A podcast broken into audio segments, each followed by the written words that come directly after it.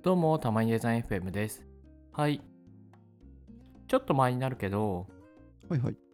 あの、Figma が主催で、デザインシステムのカンファレンス、あー、ありましたね。そうそうそう、スキーマっていうタイトルだったかな？うんうんうんで、オンラインで全世界配信配信うん。はいはいはい。してたんだけど、まあ、それをあの、レコーディングされてるのも含めて、なんかきちんと見直したんで、はいはいはい。えー、めっちゃいいですね。うんうん、うん。ありがとうございます。え、ありがとうございます？いや、僕全然終えてなかったんですけど、はいはいはい、はい。知りたいなーって思ってたので、ありがとうございますっていうやあ。いえいえ、どどどういたしまして。あなんか、なんかでもあ、あんまりこう、く詳しく言うと結構時間かかっちゃうから、なんか総括的な、感想的な話ができればなと、あー、大丈夫はいです。、思ってます。ありがとうございます。はい。まあというわけで、このカンファレンス自体が、その、まあ、結構有名な企業だったり、まあ、そういったところでのそのデザインシステムはいはいはい。がそのどのように組まれているのかうんうんうん。まあ、どういうふうに策定されていったのかみたいなのをまああのそれぞれのあの企業に勤めているその、はいはいはい。プロダクトデザイナーの方々がまあ紹介するといううんうんうん形になっていてで参加された企業でいうと結構有名ネッどこトフリッろでしたよね。クスとかあそうそうそうそうですよね。そうネットフリックスとかあとそのアトラシアンっていうね、はいはいはい。あの B2B 向けのあの、コンフルエンスっていうコンフルエンスをなんていうんだドキュメンテーションツールとかはいはいはい。まあ、ウィキみたいなドキュメントツールですよね。そうですねジラとかもそうでしたっけ？そうですね。すよね。そうですそうです。ジラはあれはなんていうんだろうね。タスク管理？ガントチャートツール？まあなんかそういう感じだよねうんうん。多分。そうですね。うん。でその他にも、はいはいはい。あのリフトとかアサナとかまあマイクロソフトグーグルとかですかね、結構有名どころが強強ですね。ですねうんうんなので結構すごい注目されてたイベントだったのかなと思いますねうん。はいはいはいはい。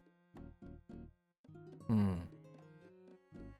で気になる。まあそうそうそう、まあ、感想をちょっと言っていければなと思うんですけどはいはい。まあ、なんなんて言うんだろう、まあ、あの、まあ、たまにデザイン FM ちょっとこう、なんていうか、他のこう、ポッドキャストよりちょっと面白おかしく言う風潮があるので、あの、ちょっと誤解誤解を、誤解を恐れずに、言いますと、まあややっぱり、やっぱりですね、あの、なんだろう、こう大きい会社お金もリソースもある会社さんはちょっとやることが違うなという感じですかね。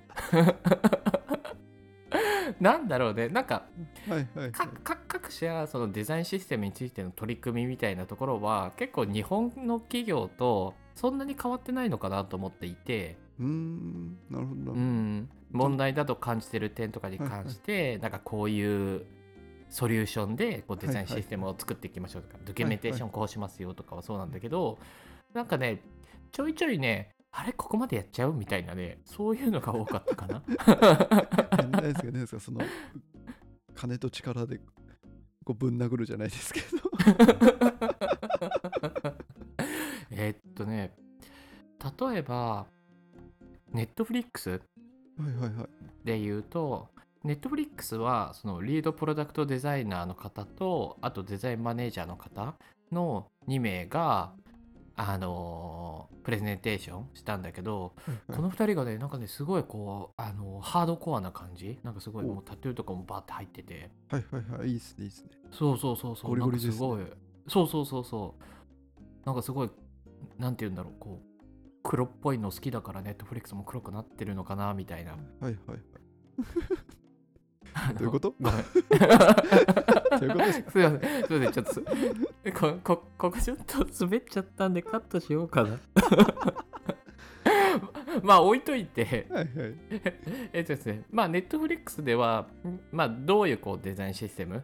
コンポーネントライブラリを作っているのか。で Figma 上でどういう管理をしているのかとかそういう話をしていたんだけどなんかその中にあのまあネットフリックスのこうコンポーネントライブラリとかデザイン制作の中で、まあ、使いやすいように、まあ、プラグイン作ったよっていう紹介とかもされていたのね。でまああの自社のデザイン制作のためにプラグイン作るって、まあ結構意外とあるんだよね。はいはいはい。なんでそんなにこう意外ではなかったんだけどうんななんでかっていうとまあやっぱりこういろんなこう画面のデザインをするからそれをこう一括でその画像を変更するとかうんうんうんあとはそのデザインシステム上使われているルールあ策定されているルールがこう本当にデザインに反映されているのかというのをこう目視であの確認するとすごい時間がかかっちゃうから、まあ、そこをこう自動化するのにプラグインを作るとか。でそういうのは結構ネットフリックスとかそういうの以外にも結構いろんな会社さんで自社でこう作ってるところとかもあったりして。なんでまああそこまでやるのすごいなとは思ったんだけどまあい意外ではなかったんだよね。であのそれに続けて、えー、とやっぱり Figma の使い方そのプラグインも含めた Figma の使い方を、その、はいは他のデザイナーとかいろんな関係者の方々に知ってもらうはいはいはい。同じ使い方をしてもらうためにその社内用のサイトを作ったっていう話があってそれ、があのそうフィグマジックだったっけな？っていうタイトル。ではいはいはい。で作りましたっていうのを紹介をしててそれが結構がっつりリッチではいはいはい。なんかすすごいなと すごいですね。説明用のサイトまで作っちゃうんですね。そうそうそうそうそうそうなんだよねなんへなんかねすすごいんですよえっと結構各社のデザインシステムをその外部発信するのにーあのもう自社でこうデザインシステム管理用のサイトを作っちゃうみたいなのって、まあ、これも結構いろんな会社さん取り組まれているからはいはい。まああまり違和感ないんだけどなんかそそれとはまた別なのね。Figma の使い方っていうサイトを作ったって そうすげえって思って、まあ、でもでも確かにそういうのがあるとやっぱりプラグインこういうところで使うよとか、はいはいあのーなんだろうネットフリックスのデザインはその Figma 上ではこういう管理をしているよとか。わかんない。もしかしたらこうあのレイヤーレベルでなんかルールが決まってる可能性もあるんだけど、まあ、そういうのを伝えるのには、まあやっぱりああるとすごいいいよね。いや、あるとすごいいいと思いますよね。新しく来た人の、まあオンボーディングじゃないですけど、説明コストめっちゃ下げれますし。そうそうそうそう。いやだから本当にああるべきだなって思うんだけどああるべきなのは分かるんだけど作っちゃうところがやっぱすごいなと。そうそうそうそう。いやーみたいな。まあよくありがちなのはあの Figma うん。とかどっかのページに使い方とかルールとかをバッて書くぐらいじゃないですか。そうだね。やっても。そうですねそうですね。ちゃんとサイトとして作り上げて。そうそうそう。作っちゃうっていうのすごいなーって思って。いいですね。ますねパワーがありますね。そうですねえ、これネットフリックスっていつから Figma なんですか？ずっとフィグマいやどうなんだろうね。どっかで移いつ行してからとかますよね。多分多分そうだと思どうやって移行してんだろうこの規模の。とか。うね気になりますよね。気になりました、その辺。うん。ネットフリックス以外にもいろんな会社さんがこういろんなツールをこう行き来してると思うから、はいはいはい。まあ、どうしてるんだろうね本当に。うん。捨ててるんですかね、もう。はい。っつって。もしくはバンって移行してんのかな。えどうどうなんだろどうなんだろう。なんかそういう話はなかったんですね。そういう話はねなかったです。移行の話はなかった。みんな移行しきってた、ああ、なるほど。もう遅いと、そんな話してるようだと。そんなそんなことないと。あのピピグマ以外のあのツールもすごい素晴らしいと思いますし。た そうですね。XD, XD とかスケッチも今共同編集とかできるようになってると思うからなんか全然そっちも良いと思いますよ。とかね。まあまあなんだろうちょっと話を戻すとまあそういうところでこうリソースを使ってあの社内用のサイトを作ったっていうところがすごいとかまああとはもうほんと感想レベルになっちゃうけどなんていうかデザインシステムってそのコンポーネントライブラリー、はいはい。あのこういうコンポーネントがあの集まってるよとかうん。あとカラーとか文字のそのジャンプ率が集まってるこうスタイルガイド。みたいなものがこうここにまとまってるよとか。うんでそれ以外にもなんかそもそもこういうコンポーネントとかスタイルガイドがこういうデザインプリンシプルデザイン原則から生まれてるよっていうところとかあの使い方はこうしてねっていうドキュメンテーション。その他運用していった時にそのアップデート要望とかそういうのはこのコンタクトフォームにしてねとか。でこのコンポーネントはこういうふうにコードと紐づいているんですよ。Web, Web はこれでネイティブ？あの Android とか iOS とかはこれでとか。でそういう風にデザインシステムのフローを作りましたよっていうのをあのリフトっていうはいはいはい。あのサービスに関わってるプロダクトデザイナーの人が話しててはいはい。でそれはねすごい参考になったな。ん。気になります。うん。やっぱりデザインシステムって、まあ、すごい講義いろんなものがこう関わってるから今言ったように。はいはいはい。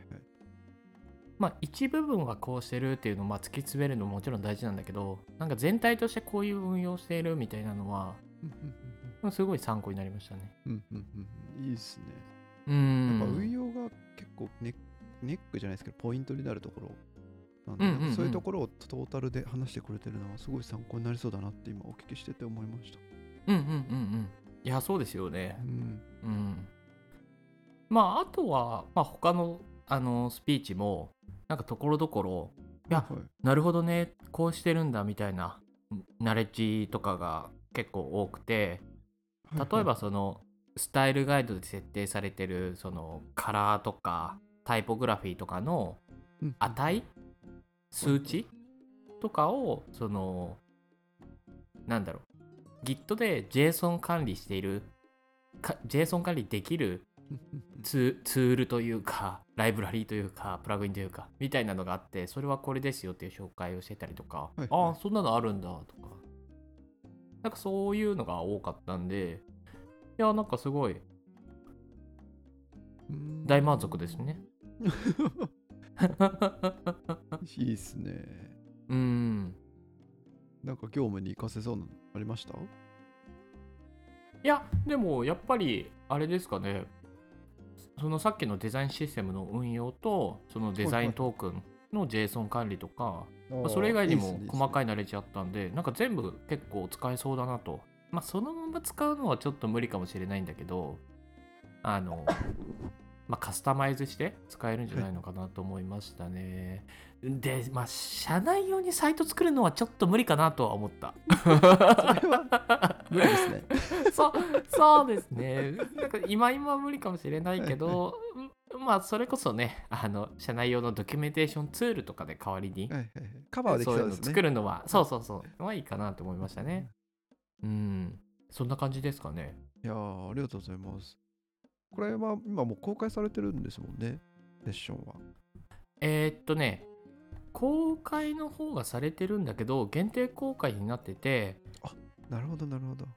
そうそうそう。で、このスキーマのサイト、まあ、Figma スキーマとかで調べるとすぐ出てくるんですけど、はいはいはい。ここにメールアドレスとパスワードを登録すると、その限定公開中の動画の URL が送られてくるのかな？はいはいはいはいなんで見たい方は、ちょっとこちらに登録すると良いかもです。ありがとうございます。ちょっと見てみたいなと思いました。あれこれ全部英語でしたっけ？英語ですよね、もちろん。そうですね。翻訳さあの、翻訳、あんのかな？どうなんだろう。あの YouTube であの字幕が自動生成のやつだったらできるかも。じゃあちょっと僕はそれに期待しながら見ようかなと思います。頑張ってください。はい